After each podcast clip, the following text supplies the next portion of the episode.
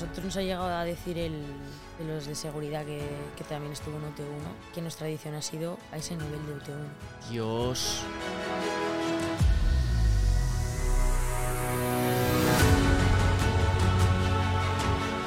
No he visto OT prácticamente en mi puta vida. Voy, me presento y gano. O sea, para mí es fuerte, ¿sabes? Eres de alguna forma como un consolador.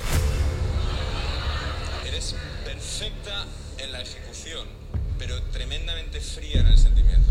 A mí que me digan que soy un consolador, escúchame, tu puta madre, loco, ¿sabes? Como que soy Total, total. Y todo esto de la maldición del ganador y tal, yo entiendo que entonces no. Si de verdad hay alguna maldición, ya te puedo decir yo que la voy a reventar yo la maldición esa.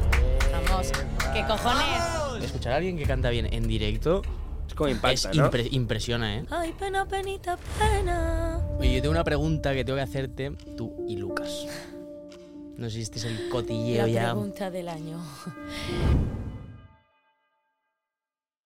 Muy buenas a todos y bienvenidos a un nuevo podcast de Nude Project. Hoy es la primera aparición que hace después de haber ganado Operación Triunfo. Aunque tenga una voz de superestrella, sigue siendo una chica de Zaragoza de lo más normal. Es amante de los coches, de Camarón y Rosalía. Y el reto que tiene ahora por delante es que su carrera sea tan apasionante como la de sus referentes. ¿Vosotros qué pensáis? ¿Romperá la maldición de OT? Nayara, bienvenida. Levantad la mano los que sepáis lo que es Nude Project. 4 AM no puedo dormir, me estoy pensando en cómo llegar. Antes muerto que fallarme. Tu shorty quiere probarme. Manda nudes pa' que yo la desnude, esperando en las nubes,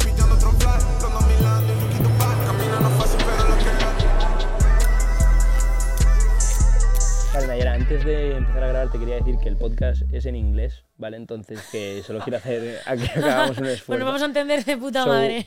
The first question I wanted to ask you is... eh... Vaticani for you. Es que que iba a empezar así y todo el mundo aquí. "Chaval, No hagas eso, no hagas eso, qué hijo puta, qué hijo puta.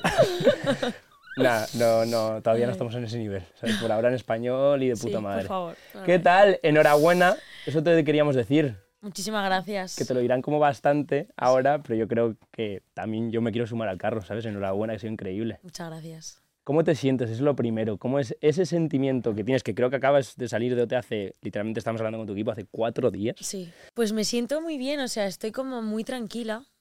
Estoy como muy, che, muy, muy chill, muy chill, muy relajada. Estoy muy cansada, también Ya. te digo. O sea, mentalmente estoy out. Pero no sé, tío, estoy como agradecida. Estoy. Al final, esto es un sueño, ¿sabes? Entonces. No sé, estoy súper bien. Es que es literalmente un sueño. Yo cuando pienso en tu situación, yo obviamente, y quiero dejarlo en cámara y dejarlo dicho, no soy el mega fan de OT, a día de hoy todavía no me ha dado el nerviosismo por OT. Mi socio sí que sabe un Yo poco por más. mi hermana estoy ¿Sí? Él ha profundizado tío. un poco más, Se lo ha visto. Joder, tú verás, me iba contando todos los días, así que sí. Joder. pero yo lo he intentado seguir un poco ahora. Sabíamos que íbamos a hacer el podcast y a mí me parece el fenómeno una locura, ¿sabes? El hecho de que tú estás encerrado en una casa tres meses eh, mm, con apenas acceso a las redes, ¿no? A hablar con gente de fuera y de repente sales y tú no sabes si sales como has venido de que, oye, quizás sigo sin ser nadie o, o todavía no soy conocida como me hubiera imaginado, pero en tu caso sales y eres una superestrella, es, es una locura. Es el caso de, de la noche a la mañana, aunque tú llevas ahí currando tres meses, que eso nadie lo quita, pero Que es, es muy loco, o sea, al final lo que dices tú, llevo tres meses aislada del mundo, de, de no saber absolutamente nada. Sí que es verdad que cuando salimos en las firmas, pues dijimos, hostia, algo está pasando aquí, ¿no? O sea, es que la cola no, no, no veo el fin de, de la gente que hay. Pero aún así no... Luego vuelves a meterte ahí dentro a la academia y otra vez es tu burbuja y que no eres realmente consciente de lo que pasa. Y de, de repente sales y ves la que se ha liado y es que es, es fuerte, o sea, es difícil de, de- de asimilar. Y de toda la gente que te ha felicitado, ¿quién dirías que es, no sé, alguien que no te lo esperabas? Pero en plan... Yo sé, imagino que habrá, mm, al, al salir de OT, gente que te Sí. felicite, que te haya escrito y digas, Dios, mm, la felicitación más especial o más extraña que hayas recibido. Justin Jolín. Bieber, ¿sabes? ¿Te imaginas? No, no sé, he he tenido como varias personas, yo que sé, que es que de repente verme que estoy hablando en Instagram con Lola Lolita Es que dices, hostia, tío. Es que es fuerte, o sea, real que es fuerte. O sea, yo qué sé, Mari- eh, Marina Rivers. Marina Rivers. Ya qué Sí, fuerte sí, que sí. tú. Claro, tú estás. No, lo has preguntado como diciendo que no- si no la conocíamos, ¿no? ¿sabes? no, no. La ubicamos, la ubicamos. sí, No, sí. no, no era en plan así. Obvio. eh, Es como que es Ya. Marina Rivers, ¿sabes? Ya. Que la pantoja me quiere conocer, loco. Que es que, ¿qué Loco. es esto? No, no, una ¿sabes? barbaridad. Que es fuerte. No sé. ¿Y, y, te- y a la salida de la academia, ¿os habéis pegado ya una buena fiesta para celebrarlo o todavía no? Tuvimos la fiesta después de la final. Tuvimos Vale. la fiesta como lo que es toda la gente del equipo de Vale. allí y los compis y tal. Y, ¿Alguna anécdota legendaria de aquella noche? Yo qué sé. De me- Lola Lolita. Lola Lolita la lío tal. No, Lola ahorita no estaba. Ah, no estaba estaba. Lola Índigo, que te- pues eso también. O sea, Hostias. estaba con ella y le digo, tía, a mí hace un año me dicen que estoy en una fiesta, que me voy a mirar a un descampado con Lola Índigo y digo, ¿qué? ¿Sabes? Son cosas que, que te parecen tan fuertes que como que no te las terminas de, de Ya. creer, de, tío, que me está pasando a mí esto. Ya. Que- Deja- déjame ir impactado. Y yo creo que una de las, de las claves de que te haya ido súper, súper bien es tu naturalidad. O sea, yo creo que eres de las personas que he visto que, que más natural, ¿no? A pesar de estar pues, en la cámara o sabiendo que te están grabando, eres tú misma. ¿Tú qué crees que es importante para poder ser tú mismo en general? No sé, tío, yo es que allí no, no llevaba ningún tipo de patrón de nada. O sea, es que he sido yo desde el primer momento que pisé esa academia hasta el día que me fui. No sé. ¿Y notabas que había gente que igual estaba más condicionada, que tenía más miedo de... O, o que de repente su personalidad cambiaba el día que entraban a la academia? No, al final, yo qué sé, yo he visto que cada uno ha sido pues uno mismo y por mi parte me he sentido como a gusto al final. A ver, yo entré allí y la primera semana fue como caótica para mí. O sea, sentía que me quería ir porque no estaba siendo, sa- saliendo la Nayara que yo era. Porque estaba como tan cohibida, tan, hostia, de repente con 16 personas me estoy agobiando muchísimo. No, siento que no me integro. Y era como, no está saliendo lo que yo soy. Entonces eso me estaba agobiando mucho. Pero ya fue como pasando el tiempo, al poco de eso fui favorita, la segunda gala fui, salí favorita y eso ya como que me dio un chute de hostia, venga, relájate, que es, yo qué sé, que mm, yo digo, no estaré gustando nada. Yo fuera estaré cayendo fatal, pero fatal. Entonces me dio como un chute y ya a partir de ahí ya empecé a, a- a ser yo. Qué guay. real. ¿Y por qué crees que no te interesaste al principio? En plan de decías que no acabas de encontrar. Era, era por tema. Es que yo no me lo imagino. Cuando tú estás ahí, hay como cámaras por todas partes y dices, hostia puta, estoy siendo como medio observado. Pues a ver, al final yo partía de la base de que llevaba muchos años viviendo sola. ¿Vale? Me independicé con 17 años y he vivido sola muchos años. Y, eh, para mí de repente encontrarme con tanta gente, eh, tantos gritos, todo el mundo cantando, no sé qué, me estaba como agobiando. Yo estaba acostumbrada a estar tranquila en mi casa, soledad, silencio. Yo creo que de alguna forma también será bastante liberador el hecho de que tú estés ahí y, y- y- y el- esa parte de que te quiten los móviles y que no sepas qué ocurre en el mundo exterior. al final yo creo que también fuerza un poco a que la gente acabe siendo eh, ellos mismos, ¿no? Porque si no, si estuvieses viendo todos los días lo que están hablando de ti, pf, es que sería una angustia, sería Claro. imposible, ¿no? Real, sí, sí. Y lo que dices, al no estar también con el móvil, al final tener el teléfono al lado hace que una persona se cierre un teléfono. O sea, estás todo el rato y ahí estar sin nada, solo contigo misma con- y con personas a tu alrededor. Pues es como, mm, te hace conocer más a la gente y conocerte más a ti mismo. Ujú. O sea, yo ahí he sentido que, que me he conocido aún más a fondo. Al final estás ahí sin ningún estímulo de nada. Qué solo loco. tú con y el móvil que os dan, o sea, tú para subir las historias no tienes tu Instagram, entiendo, No, no, entonces no. que es un Instagram de mentira. Sí, o sea, era una cuenta como, te nos crearon una cuenta allí y no- el móvil no tiene internet ni nada. Y en plan tú hacías como que subías la foto, yo qué sé, eh, una historia. Pues hacías la, ponías la historia en Instagram, la guardabas y luego la volvías a guardar con un título que pone eh, story. Ah, y ellos se les guardaban en la base de datos y ya te la subían. Si era un carrusel de fotos, pues grababas la pantalla con las fotos que eran, en plan, cuando las vas a subir a Instagram, le dabas a las fotos y, y grababas la pantalla y así.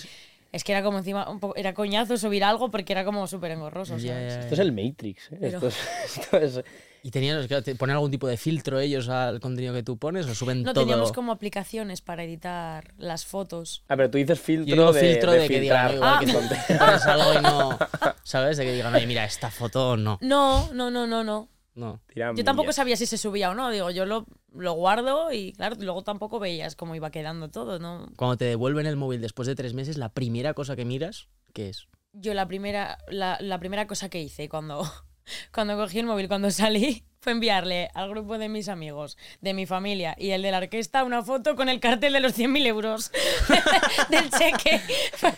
Claro. Fue lo primero que hice en plan, cabrón, ya estoy aquí, ¿sabes? Estamos de vuelta, ¿no? Estamos de vuelta. Sí, fue lo primero que hice. Ya ves. Sí, sí. Qué Y guapo. yo, un poco unida a esa pregunta, tenía la, mi gran curiosidad era cuál era, durante esos tres meses, qué es la cosa en la que estás pensando y dices, bueno, no puedo esperar a hacer esto cuando vuelva a casa. Yo lo que más he echado de menos así es que es lo, es lo cotidiano. Ya. El tomarte un café con tus colegas en la terraza del bar típico que vas en tu barrio, eh, ir con mi coche dando un paseo y escuchando música. Es que se- Lo que más he echado de menos es eso, lo cotidiano. La casa de mi madre, estar con mis hermanas, eh, irme a comprar ropa. Las cosas que tienes siempre y que mm, a veces no les das el valor, Ujú. allí es lo que más he valorado. Lo cotidiano.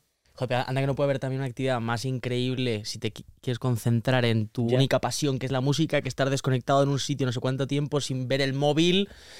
¿Sabes cuánto- cuántos días has pasado sin ver el móvil? O sea, No, te da un foco. Estamos aquí tú y yo filosofeando, me cago en la puta, ¿no? Y- Qué gran reflexión. Y yo te quería preguntar, Nayara, un poco más acerca de tu contexto. Es decir, yo creo que todos somos un poco la suma de la gente con la que nos rodeamos, nos relacionamos de toda la vida, desde pequeños, siempre, ¿no? Para ser la persona que tú eres, una chica con carácter, con natural, con ganas, eh, empoderada, fuerte, podríamos decir, ¿qué crees lo que es lo que te ha marcado de tu infancia? Pues a ver, partiendo de la base de que yo en mi casa lo que he visto y he vivido es que he tenido una madre coraje que con un par de ovarios ha sacado adelante a seis hijos. A mí la primera, que me tuvo con 18 años.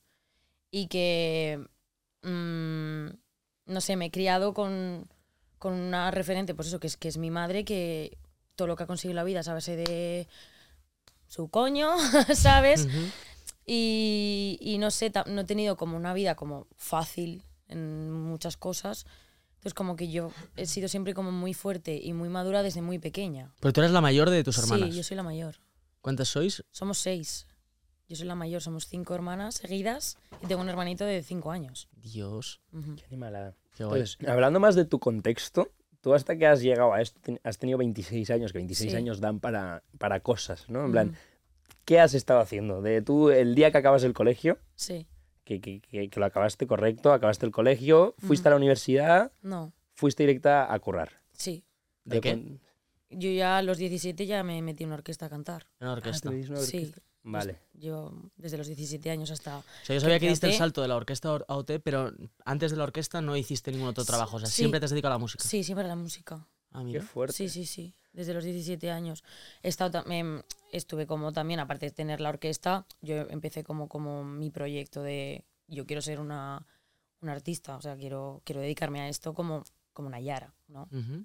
Pues hice alguna cosilla, saqué un EP, empecé ahí. ¿Y qué tal, qué tal el mundo de orquesta, por ejemplo? En plan, ¿era algo, a ti te llamaba verdaderamente o sabías que era algo transicional? A mí me, no sé, yo los años que he estado allí, o sea, yo, a mí me ha encantado, o sea, para mí es, eh, es un trabajo muy duro, es sacrificado, no tienes verano, o sea, yo llevo de los 17 años sin tener verano. Yo en agosto el año pasado hice 23 días en agosto y otros 23 en septiembre, o sea, no tienes verano. En agosto, si tiene 31 días el mes, pues 24 trabajé. Vale.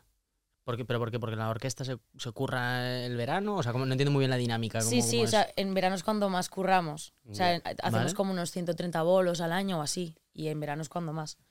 Entonces, es algo sacrificado, pero que a la vez era muy gratificante. O sea, a mí decía, me siento muy afortunada de que mm, vivo de algo que me gusta, ¿sabes? ¿Y dentro de la orquesta tú qué hacías? Yo cantaba y bailaba. ¿Y tocabas algún instrumento en alguna ocasión o solo canto? No, no, no, solo cantaba. Sí, sí, solo cantaba y bailaba. Sí. Qué guay. Ayudábamos con el vestuario, eh, hacíamos todo el vestuario a mano y Pero siempre tenías esa mini incertidumbre de, hostias, mi carrera profesional personal, eso Sí. es mi sueño verdadero. Sí, claro, al final yo me veía pues eh, con una visión un poco como más amplia lo que es yo quiero dar conciertos como Nayara, a mí me, eso es mi sueño, que la gente viva mi música y que algún día eh, pueda dar conciertos con, con mi nombre, ¿no? Pero que si eso no pasaba, yo ahí era muy feliz, te quiero decir. Y que si yo tuviera que volver, volvería muy orgullosa y muy feliz igualmente. Que a mí la orquesta me ha dado muchísimas cosas buenas. me ha quitado muchas cosas de, por lo que te digo, mucho tiempo, mucho todo, pero yo ahí he crecido y, y he aprendido muchísimo. Chicos, estoy en el gimnasio porque descansar es para los débiles y me he dado cuenta que el 80% de los que ven este canal no están suscritos. ¿Qué sentido tiene esto? Venga, si os suscribís, de incentivo, os regalo tres sudaderas para que podáis usar después del gym. Comentadme algo motivador. Seguimos con el podcast. ¿Y cuál fue ese momento, el momento decisión OT? ¿No? Porque me acuerdo que tuvimos a Aitana al podcast, Sí. eh, esto fue hace, no sé cuándo, hace cinco meses, justo en este estudio, y ella dijo que, me acuerdo, además su anécdota era curiosa, ¿no? Porque era que su padre la inscribió secretamente, no sé si me estoy inventando esto, era algo así, ¿no? Fue sí que le O que inscribió ella se su padre. presentó a un casting, no salió y, y su padre insistió una segunda vez o algo así, Justo. creo. Fue una movida que, que ella casi lo- le pasó todo esto sin querer, entre comillas. Lo tuyo fue... Sí.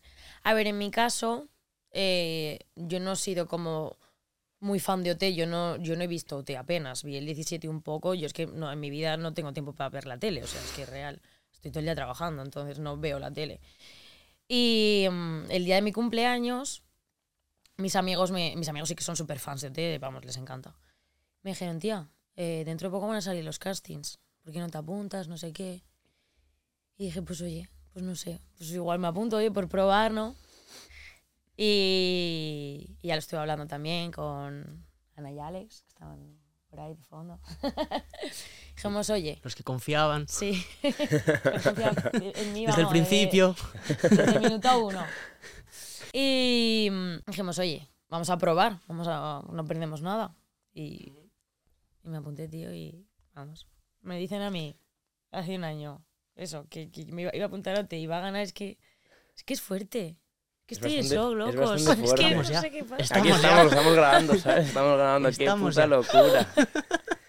ya, ya, pero es que eso tiene que ser rompecabezas, yo te entiendo. Bueno, no te entiendo, pero me imagino. Es que es como, o sea, no he visto OT prácticamente en mi puta vida. Voy, me presento y gano. O sea, para mí es fuerte, ¿sabes? Ya.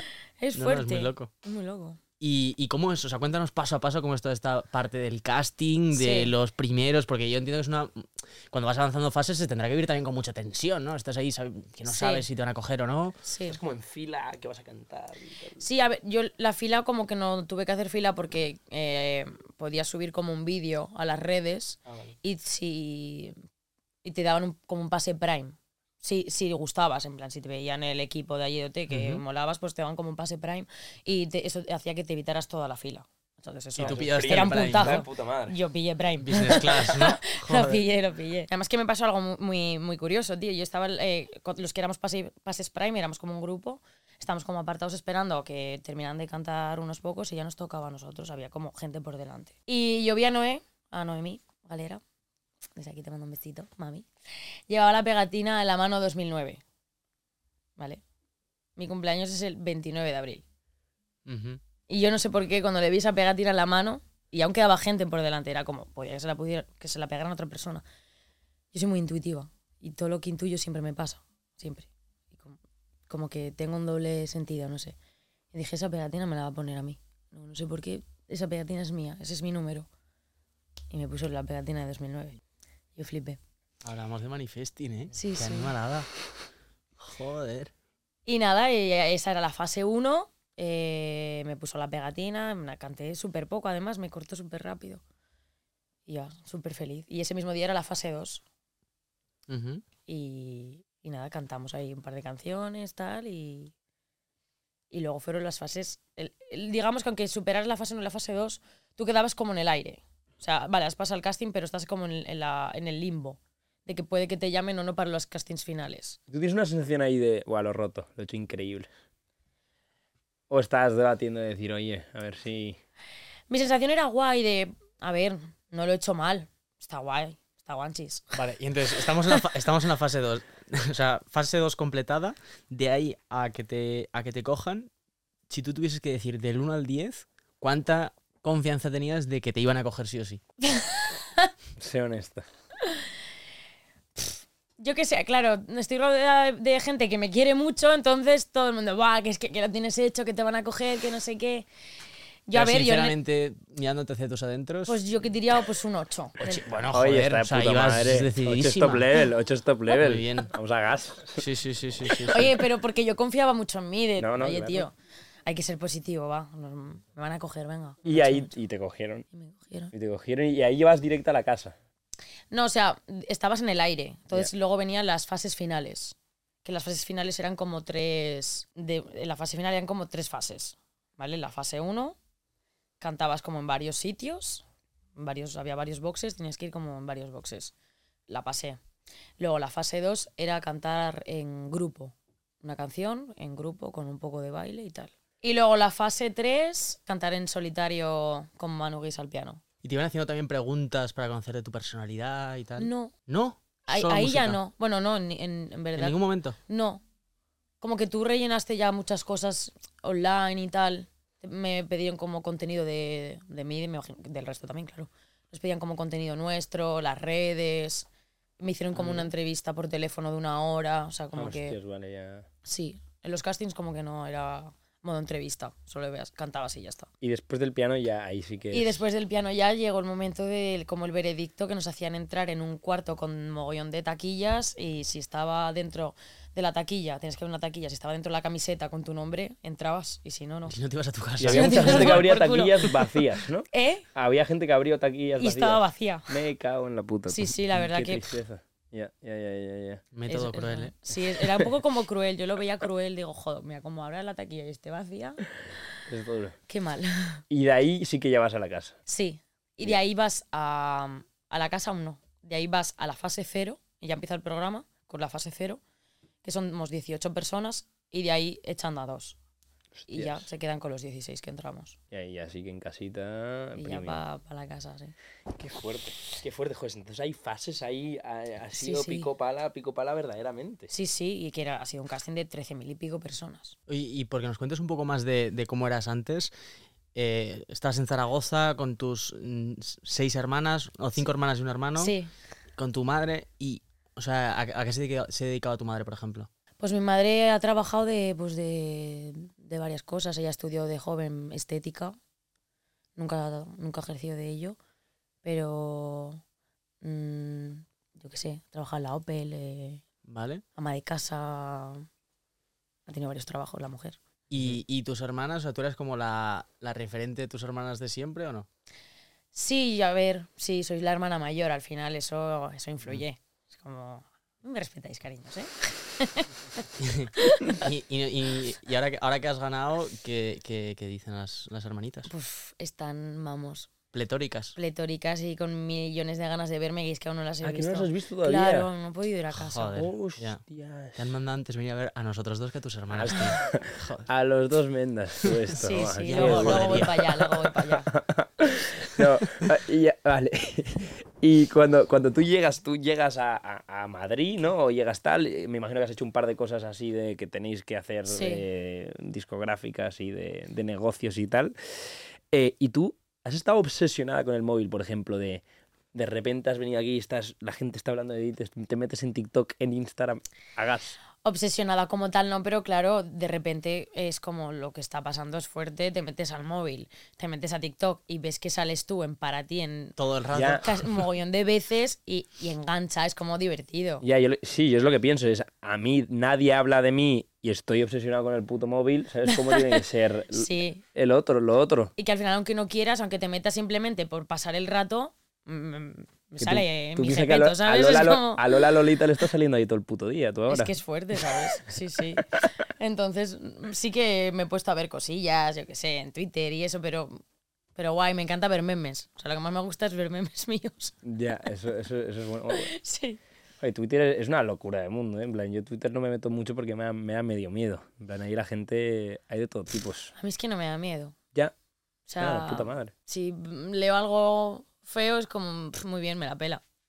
Oye, así, así te va a ir de puta madre. Así, va a ir muy bien. Es que la gente en verdad, o sea, te vas a tomar en serio eh, un, un tuit de una persona que no conoces de nada y que si te está poniendo algo malo, insultando, es como, joder, pues vaya mierda de vida tendrá el compi, ¿sabes?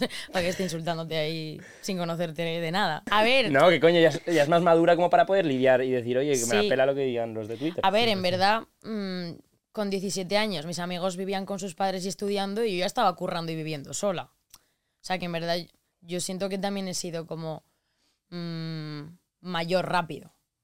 ¿sabes? Con 17 años en verdad aún eres un adolescente niño, o sea, no eres una persona adulta. Yo con 17 años yo ya me pagaba mi alquiler, me pagaba mis facturas y sacaba mi casa adelante yo. Plan, Y encima te sobraba para pillarte un coche. no, dítete. Una bestia, que una bestia Súper parda. tuneado. ¿sabes? Oye, tete, tío. Eh, patete. Es que está muy guapo, ¿eh? O sea, ya Está darle una pepino, quiero si quiero ver alguna foto o algo, tío. En plan, ¿tú tienes alguna foto en ¿De mi es- coche? Sí, es Sí, que a mí me gustan claro. los coches y tal. Ya verás. Yo tengo un polo, un polo agresivo. Un polo agresivo. Un polo tuneado Pero también. hace ruido. Un poco Bueno, en tímido. verdad, el tuyo está tuneado. ¿eh? Está O sea, full tuneado, está, Ya ponemos verás. foto y comparamos a ver ahora coches, ¿sabes? Y es que mira el símbolo de Audi, acércalo, es que son corazones. el bicho. ¡Dios! Ah, que sí que vas viendo. No, no, tú. pero el logo. Ah, que son. Son corazones. Tú, que esto, esto es nuestro branding más o menos, tío. Nosotros tenemos este. Qué top, ¿eh? Oye, está muy guapo. Y, Está dices todo que, guapo. y dices que hace ruido premium, ¿no? Hace mucho ruido. Y aún más que va a hacer, ya verás.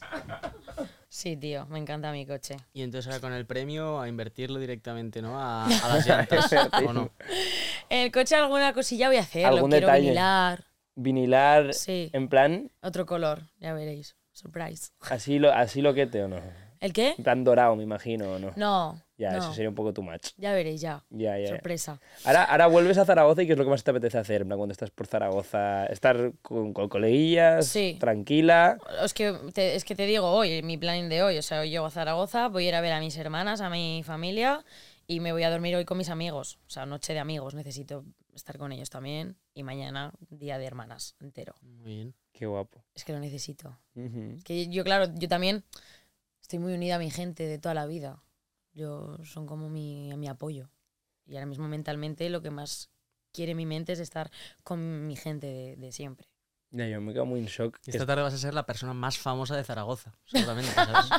Vas a llegar ahí. O sea, a, a ti ahora mismo tú estás llegando a los sitios como a, a estaciones de tren, porque yo vi un TikTok el otro día que en mi para ti también salen cosas, ¿sabes? Y yo vi un Sí. TikTok y, y de repente pensaba que estaba viendo como un Justin Bieber, Selena Gómez o algo así, porque había full paparazzis y tal, y después leo la descripción y, es, y era en la estación de Sants, de tren, y era eh, fulanito y fulanita de OT llegan a la estación de Sants. Y me quedé loco, tú, me quedé flipando. ¿Te ha pasado alguna de estas o no? En, plan, de llegar a una estación... o- Ahora ya al salir Sí, dices, sí. sí, sí, Yo que sé, ayer mismamente eh, nos quedamos en un hotel por cerca de Callao y eso. No, no, no lo digas. Ya lo sabe todo el mundo. Sí, lo sabe, lo sabe ya todo el mundo. o Vale, sea, vale, y me voy ya, o sea. Vale. Y yo que sé, ayer mismamente me fui a. Necesitaba cremas hidratantes de la cara Típico. y me fui al corte inglés a comprarme crema. Yo que sé, yo me siento una persona normal, Al ¿sabes? corte tío? inglés de, de Callao, ¿no? El O- que al corte inglés, sí. Y es loco. Pues te paran todo el rato. Rato. sí, sí. Qué fuerte. Es loco, es loco. Qué fuerte, qué fuerte. Oye, y a futuro, eh, claro, ahora empieza una nueva etapa para ti.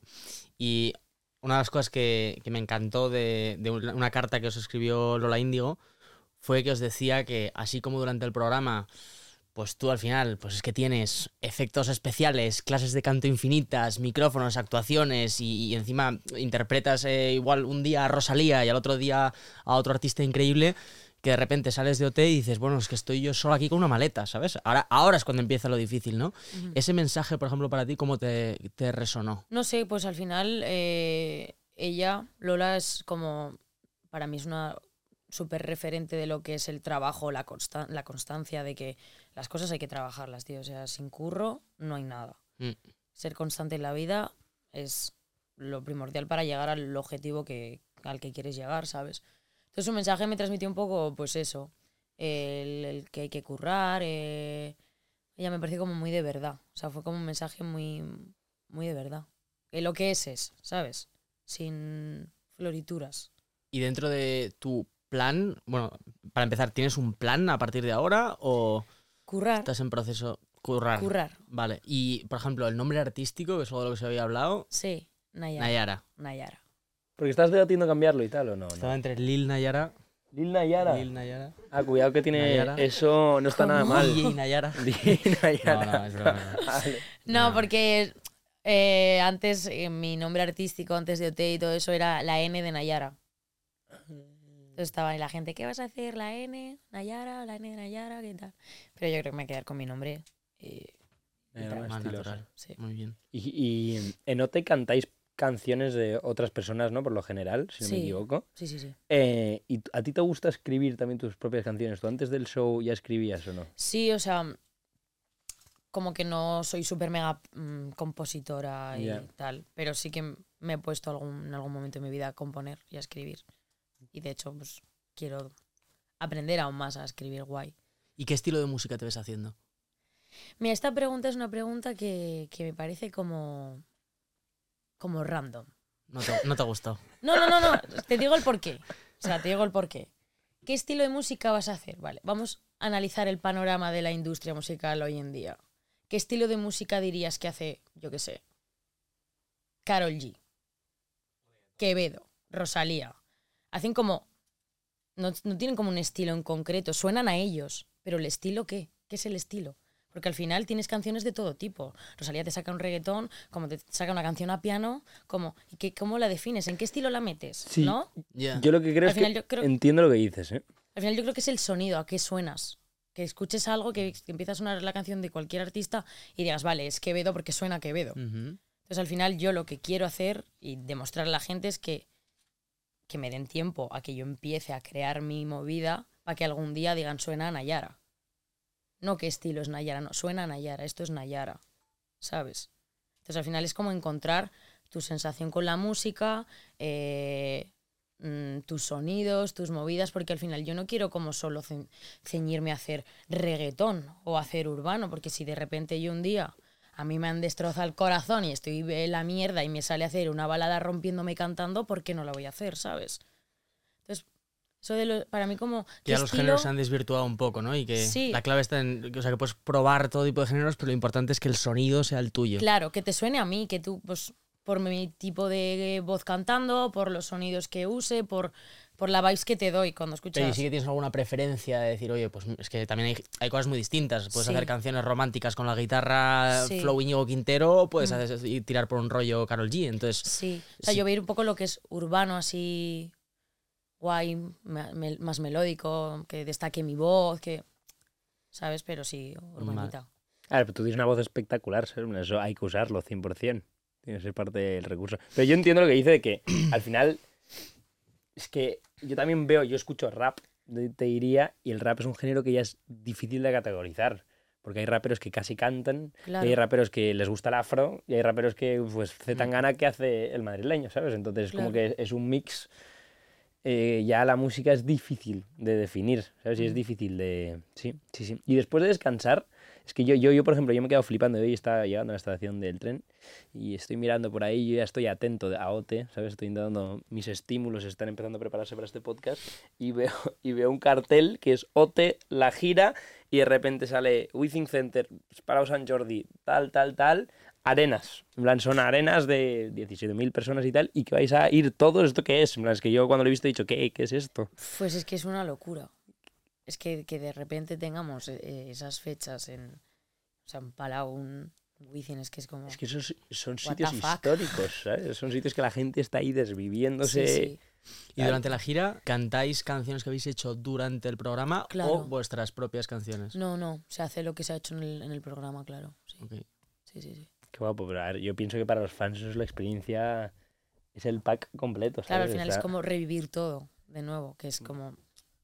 Muy loco y la gente además están, siento que enchufadísimos con vosotros, ¿sabes? Yo estaba hablando con Carla, que es ahí la que nos graba los podcasts, y Carla me estaba contando tu vida como si fuese la suya casi antes, ¿sabes? Y he dicho, oye, Carla, qué locura.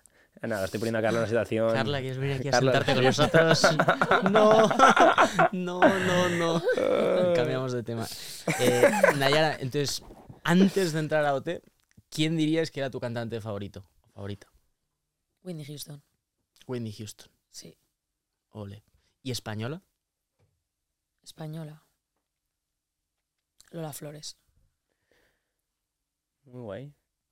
Y yo quería retomar un tema que has comentado antes, que era... eh, ¿Qué quieres? ¿Darle continuidad a esto? No sé, que te he cortado, ¿sabes? Pues haber reído, en plan, ¿qué quieres? que- ¿Cuántos más? O no- Gaby y yo nos estamos descojonando porque me juego lo que sea que no sabes quién es Lola Flores.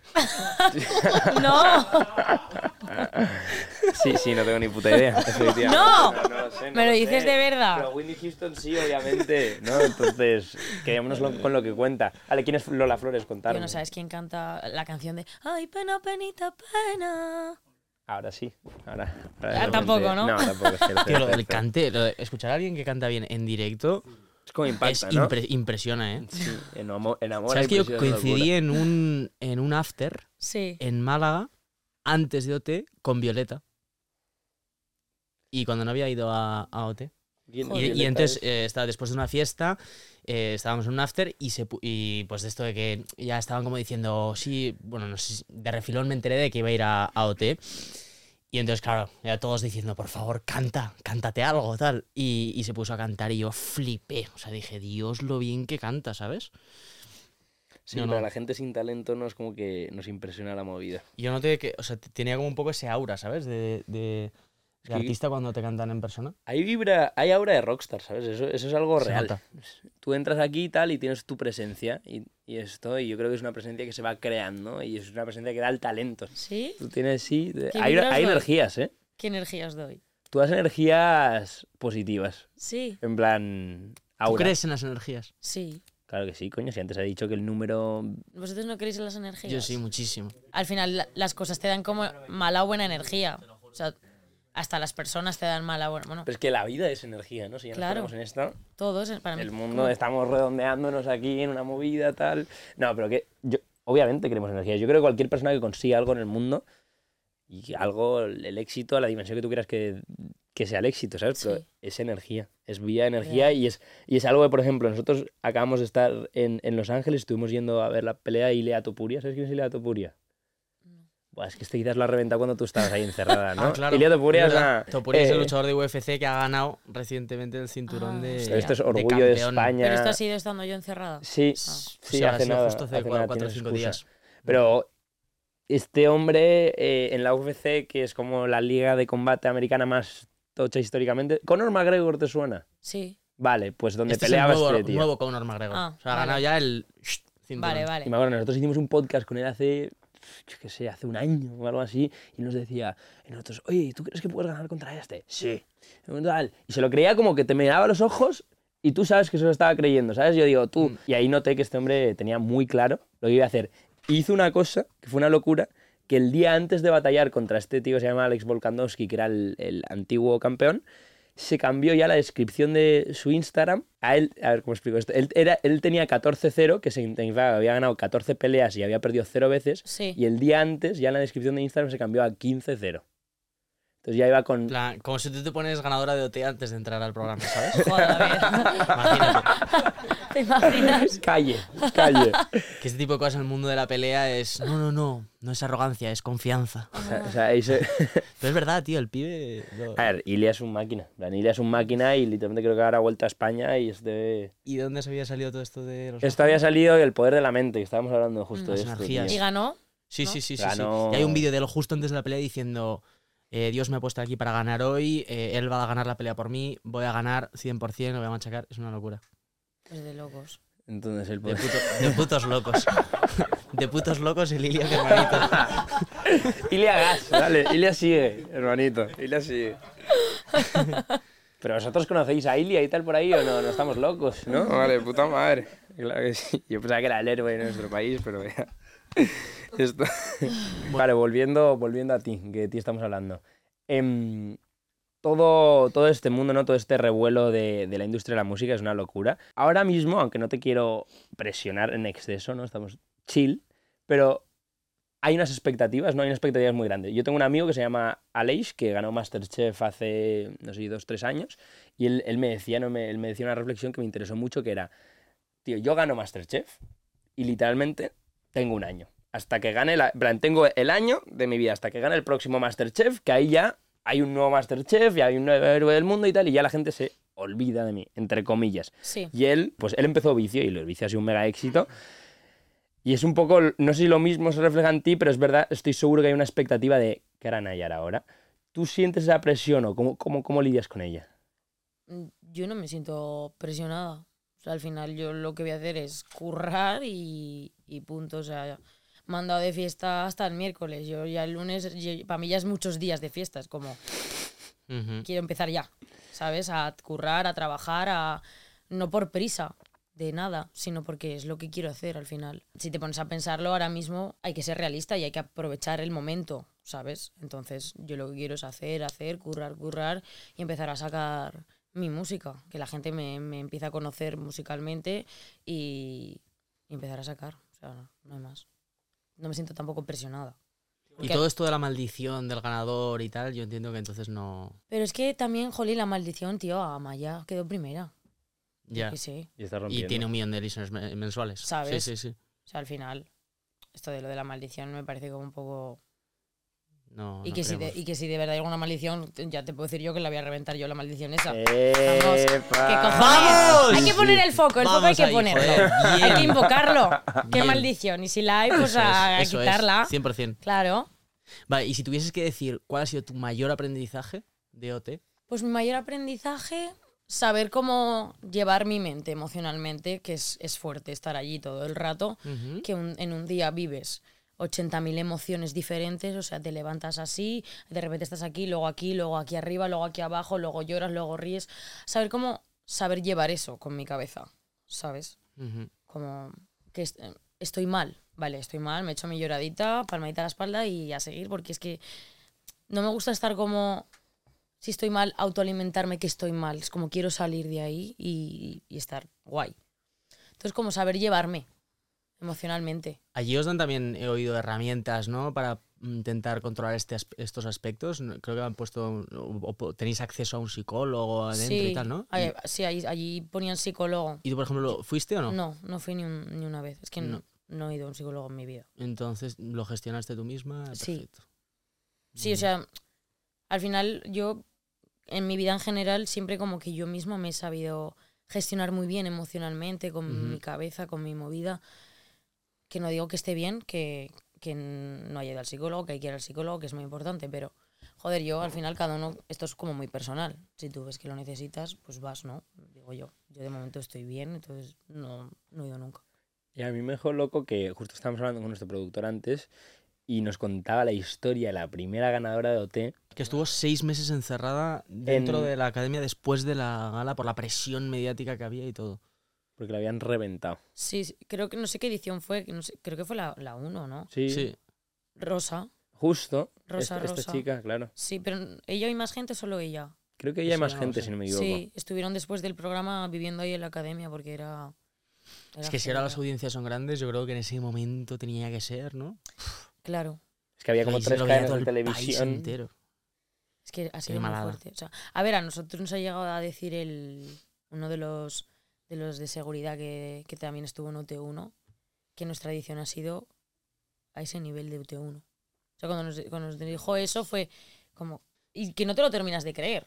No lo terminas. Ujú. Es como lo tienes que vivir para, para creer esto. Ya. A mí, a mí también se, se me ha informado que creo que han duplicado audiencias del último OT, se han duplicado votos, eh, que todo lo ha reventado. Tú, tú, tú ahí te das cuenta cuando te lo dice el seguridad y dices, hostias, que quizás esto es, Sí, esto es tocho. es tocho. Oye, yo tengo una pregunta que tengo que hacerte, eh, la cual mi hermana me ha dicho, sí o sí, le tienes que preguntar a Nayara acerca de esto. A y yo ver. digo, bueno, pues obedientemente tengo que hacer caso a mi hermanita que se ha visto todo el programa enterito, ¿no? Y es eh, acerca de si existe algún tipo de química especial entre tú y Lucas. No sé si este es el cotilleo La ya. pregunta del año. Pues no. Al final, Lucas para mí en la academia ha sido todo, lo que es todo. Me ha aportado estabilidad emocional, ha sido mi pilar, ha sido como un hermano, tío. Al final ahí dentro todo se multiplica por mil. O sea, eh, la amistad que creé ahí dentro con él, no sé si me ha pasado ahí de- porque ha sido ahí dentro y ha sido como muy fuerte porque estamos ahí dentro encerrados. No sé si eso fuera me hubiera pasado, que igual sí, pero ahí dentro se, se vive todo como por, por mil. Entonces, la conexión que hemos creado y la unión que hemos tenido desde que empezamos a ser amigos ha sido brutal. Y que al final, mm, tío, un hombre y una mujer pueden ser amigos también, sin gustarse y sin, ¿sabes? Mi hermana se quedará más tranquila, Vale. seguro. No es igual más triste, pero tranquila seguro. Y O sea, ¿y cuánto, cuánto dirías que tiene? Porque ahora hablabas de cómo, cómo se pueden distorsionar incluso la, la- la amistad que tú tienes ahí, ¿no? Se, se engrandece porque los vínculos se estrechan al estar ahí encerrado, ¿no? Sí. ¿Cuánto componente tiene el show de reality versus un show de talento, como tal, dirías? O sea, yo, yo lo he vivido de una manera de, pues, eh, no sé, aquí vengo a, a- a currarme la semana para que el lunes no me nominen, pero mientras tanto también hago amigos.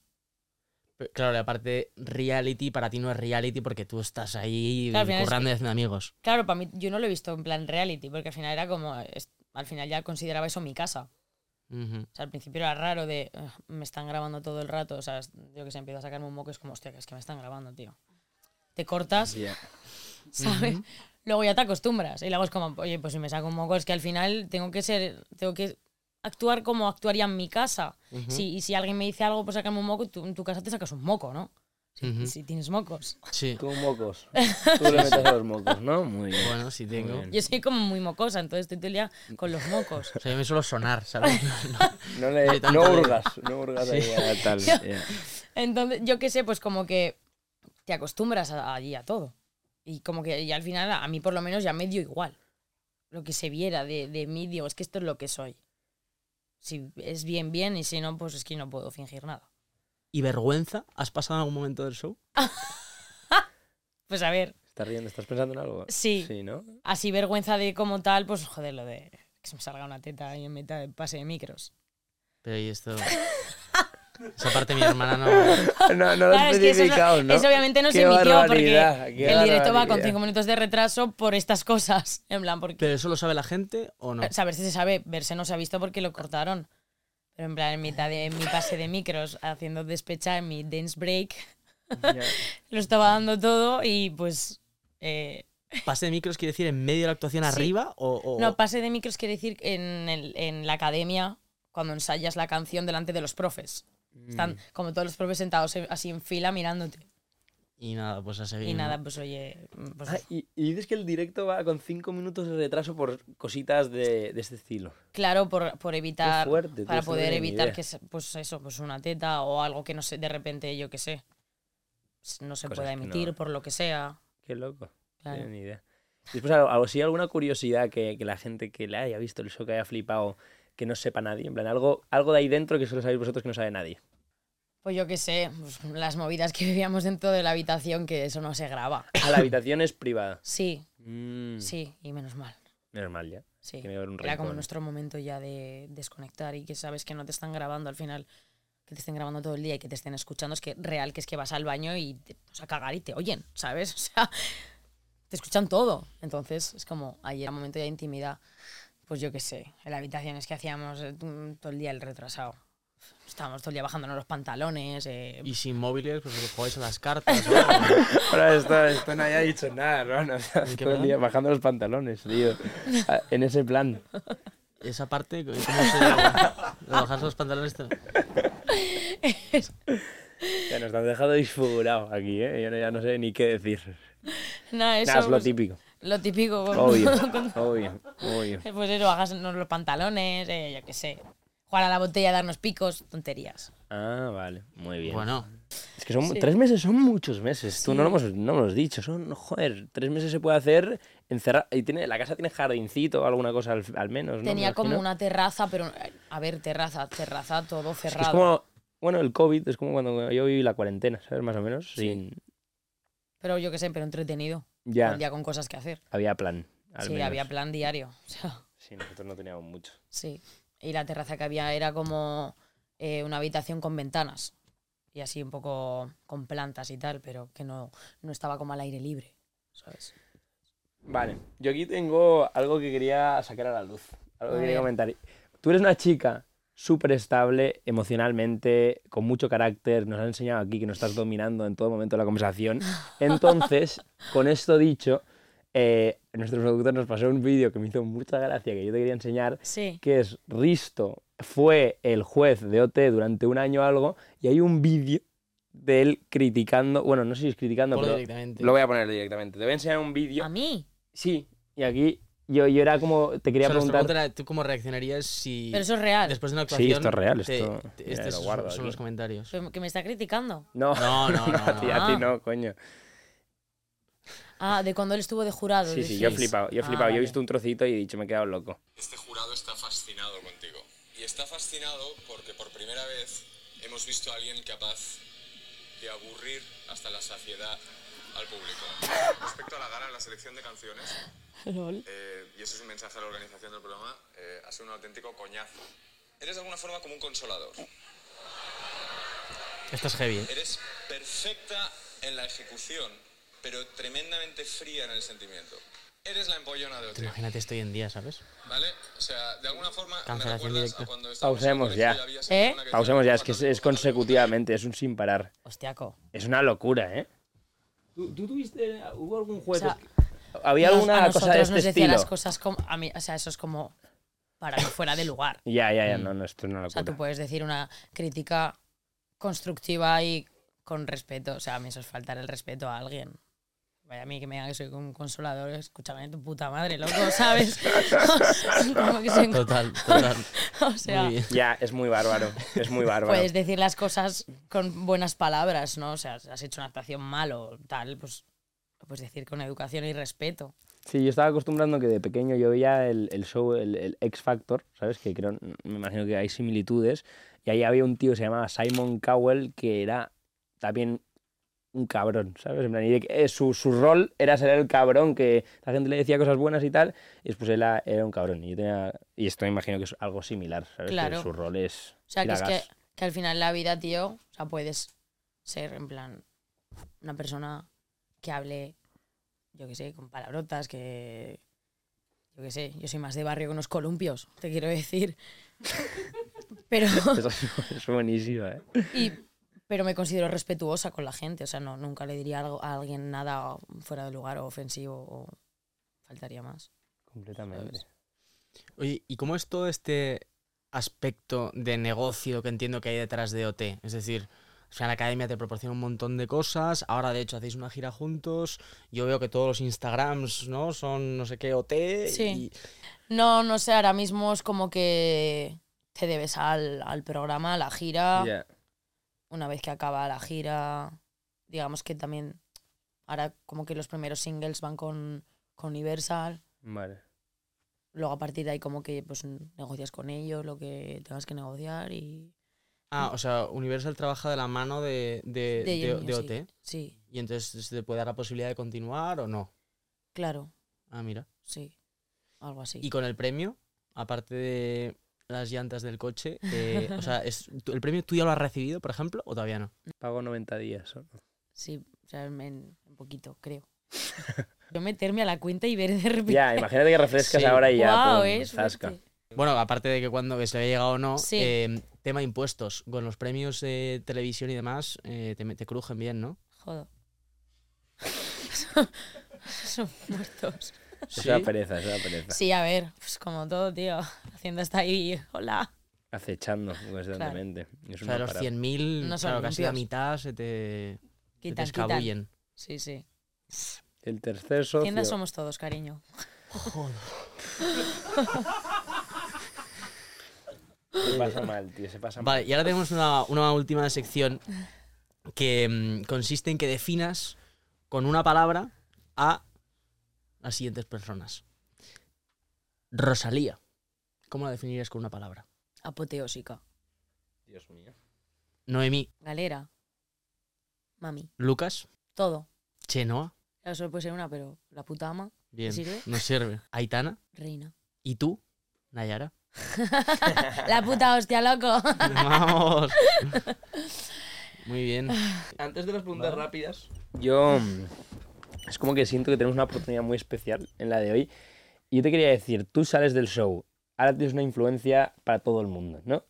Tú si tuvieras que traer un mensaje a este podcast, hablar de algo, de ¿qué, sería? ¿Sabes? ¿Qué, ¿Qué sería tu mensaje al mundo? Decir, oye chicos, que sepáis, pum.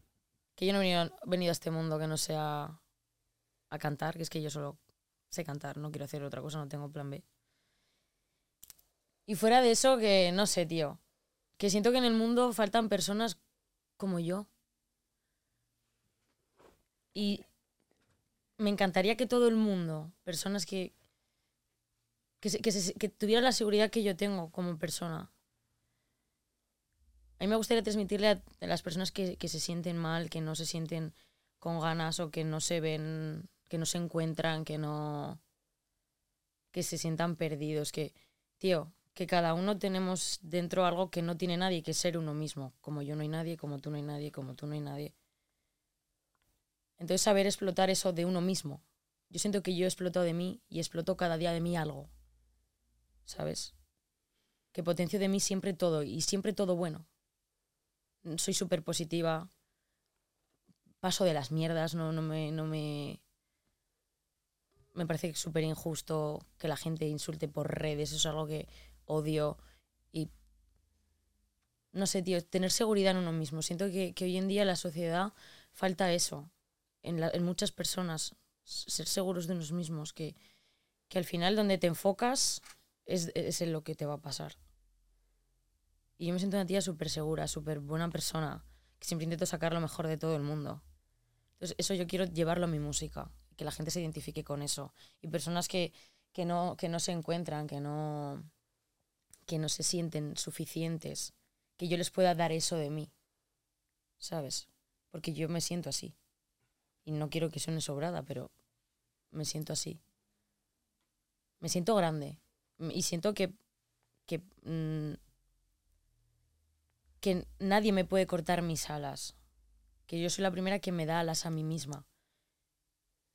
Me estoy enrollando mucho. Me está encantando. Estamos aquí en un discurso potente. No, no, no, increíble. Joder. Tú sí, no Me he paras. puesto muy intensa, Sí, no, ¿no? paras. ya sí, discursos. Joder.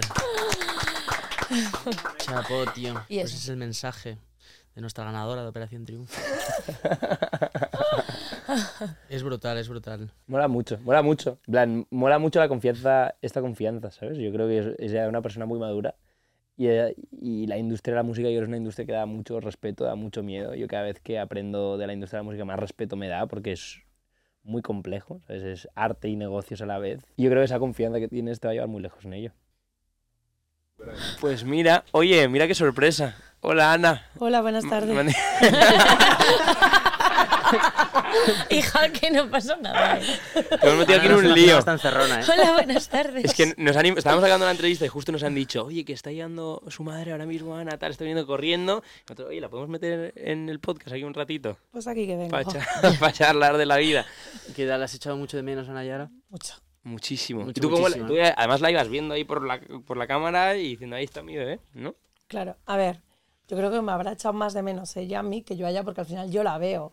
Entonces Ya. era como, yo la estoy viendo, ¿sabes? Ella a mí no, entonces supongo que, pero muchísimo, o sea, eh, las llamadas, el, en un momento dado cuando estaba pues triste, llorando, tal, era como, uf, si la pudiera llamar, ¿sabes? Y decirle, venga, va, remonta que tú puedes con esto y con más. Mm, Entonces era como un poco, uf, sí.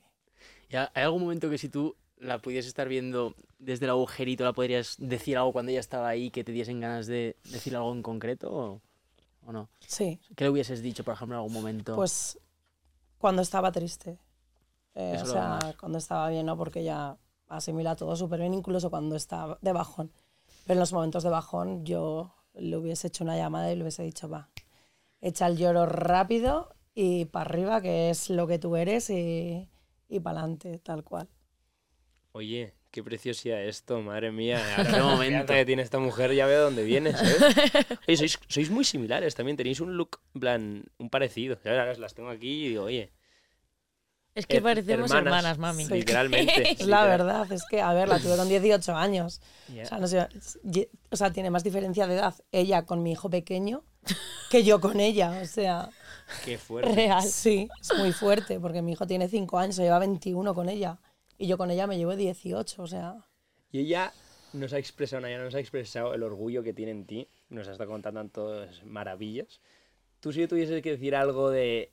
Joder, me imagino es un momento muy orgulloso, ¿no? Esto es una locura, lo que ha pasado. Tu hija es la persona más relevante en nuestro país ahora mismo, con Ilia Topuria un poquillo y tal, pero nada, nada, nada no sabe quién es. ¿Cuál, ¿Cuál sí? Es que es como, yo quiero un momento como súper tierno madre-hija, ¿sabes? En plan, ¿cuál es, ¿cuál es el mensaje, Nayara? Pues ya mi mensaje, ella sabe siempre que, que somos guerreras y que las guerreras tiramos para adelante siempre. Y yo sé que ella, o sea, yo le diría que siempre lo malo a un lado, lo bueno para adelante, que es lo que creo que le he enseñado toda la vida. Y sé que lo va a hacer genial y que, vamos, es que no, no tengo palabras para ella, ella lo sabe que, que sé que va a tirar, lo sé. ¿Y tienes algún tipo de sensación de miedo o vértigo de toda la situación? De digas, ¿sabes? De que lo que haya pasado, de todo el éxito, te, te dé miedo o no? A ver, miedo. No es miedo. La sensación es como un poco susto de, buah, lo que se ha encontrado aquí fuera. Yo al final he ido asimilando día a día, ¿no? Yo veía las redes, veía cómo iba, veía el éxito. Ella ha sido pf, el sopetón, yo creo que aún está todavía procesando. Pero en cuatro días está ubicada en el mundo y vamos que... Y volando, ¿no? Oye, me han, me han- me han contado aquí por el pincanillo que tú también eres una estrella en tu propio mundo, ¿no? A ver, a ver, a ver, a ver, a ver. Pero han sido, o sea, en- TikToker, en- cocina, en plan, cuéntame algo, porque Mes y medio. es enigmático y yo ahora estoy flipando. Es que. Dime algo. Pues mira, yo creé mi TikTok para recetas de cocina porque yo soy eh, fanática de la cocina. O sea, mi hobby favorito es cocinar. Yo estoy triste, cocina. Estoy alegre, cocino. O sea, todo cocino. ¿Qué pasa? Que cuando pasaron Navidades fue como dije un día, un TikTok así de estos, un directo, pues soy madre de Nayara, a ver cómo los fans reaccionan a los ya, ya, hates, ya. ¿no? Yo qué sé. Y fue como que todos los fans, ¡fum!, se volcaron encima mía y, y nada, fue todo rodado, o sea, y dije, bueno, pues parece que esto funciona bien. Y entonces empecé a hacer como directos y tal, con la gente, con sus fans sobre todo, o sea, y era Ah, como... eran fans suyos, tú lo enchufabas al directo, oye. Sí, sí, se me, se, me, se me unían sus fans. O sea, y era todo conversaciones de Nayara. Entonces ya era como, pues como era de pequeña, como tal, como... que- Y yo pues explicaba a la gente, claro, pues yo qué sé, pues esto, pues anécdotas, pues yo qué sé, pues cosas, ¿no? Que dices... Entonces, pues, y nada, y ya en cuestión de, una se- bueno, dos semanas o así, llevo ya, como que ya veía que se iba acabando el programa y yo decía, yo quiero seguir con mi, tú- con mi tú- TikTok, ¿sabes? Que es, yo lo empecé con mi cocina y sigo con mi cocina. Y he empezado a subir recetas y la gente está fascinada con mis recetas, con sube más, no dejes de hacer directos, no dejes de hacer recetas, no dejes de hablarnos de Nayara, o sea, Receta estrella, en plan, si tú me quieres decir. croquetas de jamón. Madre de Dios, Es me que encanta. cocina. Y torrezno. Un Dios venís si queréis Sabía, no allí, sé. ya veréis. Ojalá, Os haga un torreznos plato ahí bien. guay. Uf, Me a mí encanta, los ¿eh? torrendos me salen, vamos. Dios mío. Oye, esto de aquí Si a entras montar- allí ya no sales. De aquí Las a mon- palmeritas. Montáis el Rockstar Restaurant, ¿sabes? Aquí tenéis Real. un combi. Bueno, su hermana tiene el grado superior de cocina, o sea, Claro, es que no nos has contado, nos has dicho que había muchas hermanas también, Claro. pero no, no hemos especificado. Claro, cada uno está como en su movie. La que va después de mí con la cocina, la siguiente le encanta estar ahora con, con los make-ups, o sea, va a ser mi maquilladora, mi hermana. Oye, ¿qué equipo vais a hacer? Esto es increíble. Daban mucha guerra, las cinco hijas, un hijo por ahí todo el día dando vueltas, ¿cómo era el tema? mucha. ¿Para qué te voy a mentir? Pero daba igual, o sea, ella me las intentaba colar mucho, pero se las pillaba todas. Pero esto, a ver, cuando éramos Pero intentar cuando más pequeña, pues eso te digo. Claro, ellos me hablan en Adolescente. convivencia. Claro, sí. En convivencia. No, es con que a ella nunca le hermanos. podía mentir. Es que me- me- lo de la intuición que os digo es que mi madre es igual. Pero es que a día de hoy seguimos igual, o sea, eh, nos hicimos las uñas igual sin pensar, o sea, Real. O sea, a mi madre no le puedo mentir nunca, porque es que sabe si le miento. ¿Cuál ha sido el consejo de madre mejor que te ha dado? Pues para mí, o sea, es que ya no lo que me diga con palabras, sino vi- convivir con ella y ver cómo es ella siempre, conmigo y con, con mi familia, con mis hermanas. O sea, para mí es... El mejor consejo que me ha dado mi madre es estar a su lado. ¿Qué es lo que Nayara te ha enseñado a ti más? En plan, ¿cuál, ¿qué es lo que más has aprendido? Que normalmente dicen, oye. Los, los hijos tienen que aprender de los padres, pero a veces los padres llegan a un punto que aprenden de los hijos. pues te digo una cosa. Nayara lleva como unos últimos años como intentando mejorar eh, personalmente, que no lo necesita porque ya es fantástica, pero como mejorar en su actitud, en, en- en mejorar sus cabreos o tal. Y eso me lo, como que me- a mí también me lo ha transmitido de alguna forma, porque tenemos un carácter súper fuerte las dos y yo veo que Yara como que controla esas, esas sensaciones de el pronto. Impulso, ¿sabes? ¿no? Sí. Y entonces como que un poco a mí me ha transmitido esa, esa vibra también, porque yo ahora intento a veces pues, también controlarme, porque tengo cinco niños en casa, o sea, cuatro en casa, es muy difícil eh, controlarte en todo, entonces, pero sí, eh, a mí yo creo que ella me ha enseñado un poco a, a procesar un poco mejor mis cabreos. Somos muy impulsivas. O sea, al final controlar los impulsos. Como el pararte un momento a pensar y a decir, venga, voy a pensar con la Luego cabeza. no nos cuesta pedir perdón.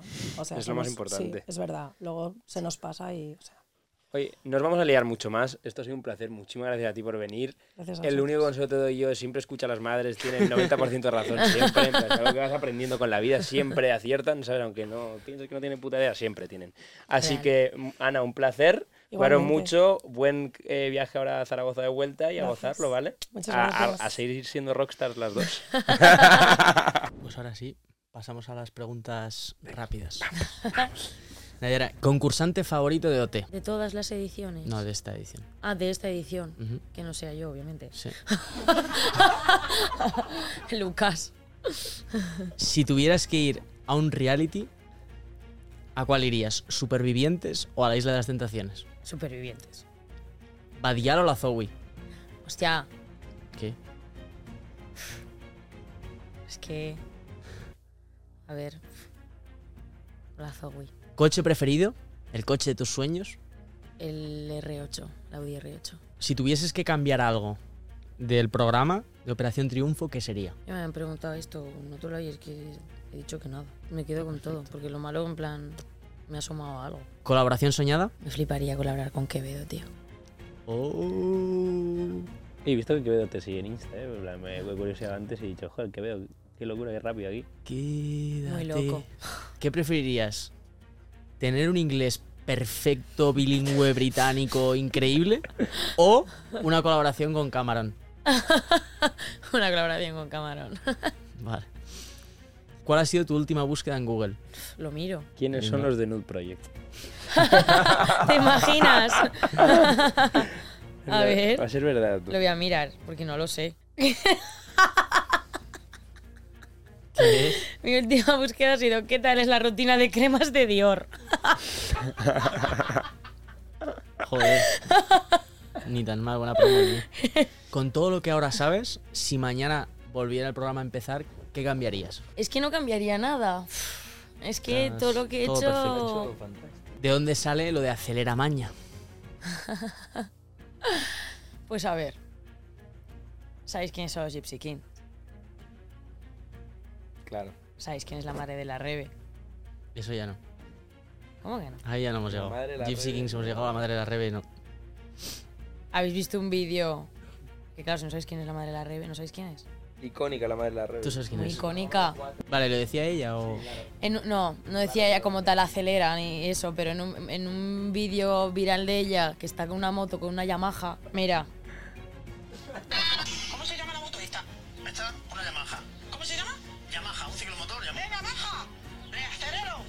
de ahí viene. De ahí viene. Muy. La. Ya estamos con las preguntas rápidas. Vale, pues yo tengo que decir que ha sido un placer estar contigo igual. por aquí. Muchísimas gracias por darnos tu tiempo cuando no tienes que hacerlo. Ve a descansar, relájate, que es lo que te toca. Disfruta de Zaragoza, que es un sitio fantástico. Y a seguir triunfando. Cuídate mucho. Muchas gracias, tíos. Me lo pasamos guay. Oye, fantástico, señores. Ah.